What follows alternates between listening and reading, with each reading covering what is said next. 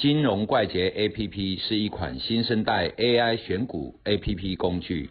以下节目是由金融怪杰 APP 独家赞助。嗨，大家好，嗨，又到产业脱水报的时间。去年十二月底的时候，嗯，中国的 IC 设计龙头汇顶，他说二零二一年，也就是今年啦，啊，今年一月开始哈，会调整部分触控 IC 的报价，调高多少？三成，这么多？对，那现在的涨势最凶猛就是半导体元件嘛。最近，哦，年初的时候，驱动 IC、电源管理、触控 IC、MCU 之后，又一个关键的 IC 涨价了，就触控。触控 IC 有很多种，哦，第一种就是单子触控。那单子触控是什么？像我们家的微波炉、洗衣机，哦，那个就单子触控，立对去爱对调气胖嘛，哦。那第二种就是触控板。N B 啊，iPad 那一种就是我们的触控板，想你最近嘛就亏的，对字是不是要放大？嗯，放大就是划一下它就变大了嘛，对那就是触控板。那再就是一种电阻式的触控，哦，电阻式的触控它就是利用按压荧幕产生的电源不一样，哦，电压差，然后去弄嘛。啊，目前这一个相对比较少，主要但是最常见在什么时候？我们去 ATM 按的时候。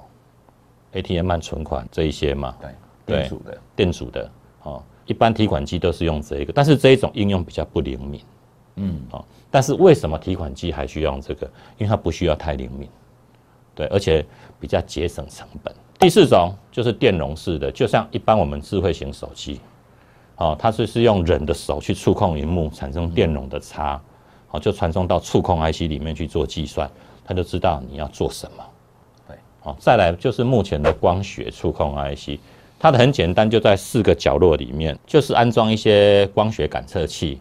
哦，当你的手在上面移动，你不一定要手进去。像这一种哈，目前大荧幕哈，像那一种电视啊什么的，比较适合那种光学的触控。那目前主要厂商，哎，你看哦，像触控 IC 一涨价之后有差，像以前我们一直叫系统二六六三的系统，嗯。因为它以前都在十块左右，八九块，这个时候上来，它今天已经到十六点五五了。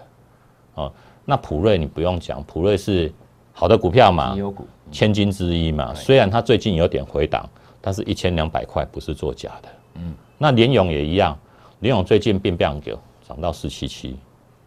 当然，联勇他们不是只做触控 IC，还有别的 IC 的。嗯，哦，但是股价会上涨。它还是触控 IC 占它还是很大的功劳，哦，那敦泰也是嘛，它在大陆是跟惠鼎是主要对手，对对吧？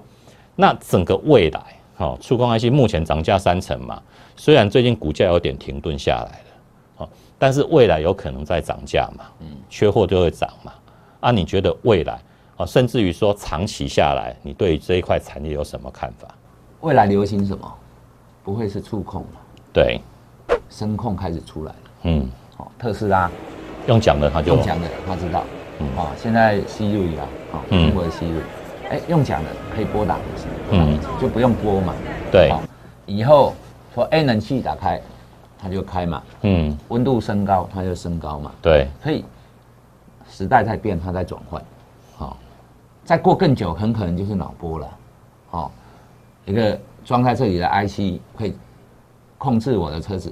啊，车来啊，叫客停车，嗯，好，煮饭，所以日后哈，嗯，触控它其实应用面很广，嗯，可是哈，未来的可能声控方面可能会更多，嗯，更积极嘛，发展。我们看的是成长曲线，对，哈，爆发式的成长应该在声控了，哈，光学这一块。像现在哦，特斯拉或者是说呃苹果，哈，嗯，啊，像大陆的那个呃。它有一个独角兽叫讯飞，嗯，好，这个都在发展声控，嗯，我想哦，声控很可能是未来的主流。未来到底多久？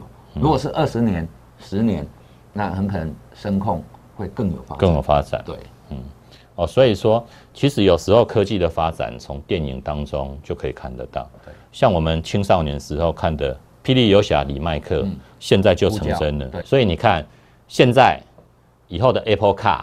特斯拉这些车子就往这一条路发展，哦，所以你现在看的很奇怪的电影，科技片，三十年后，对，所以三十年后有可能机器人会主宰地球，因为最近都在演机器人主宰地球。活着干什么？那个年那个时候我们应该已经拜拜了好，这些年轻人怎么办？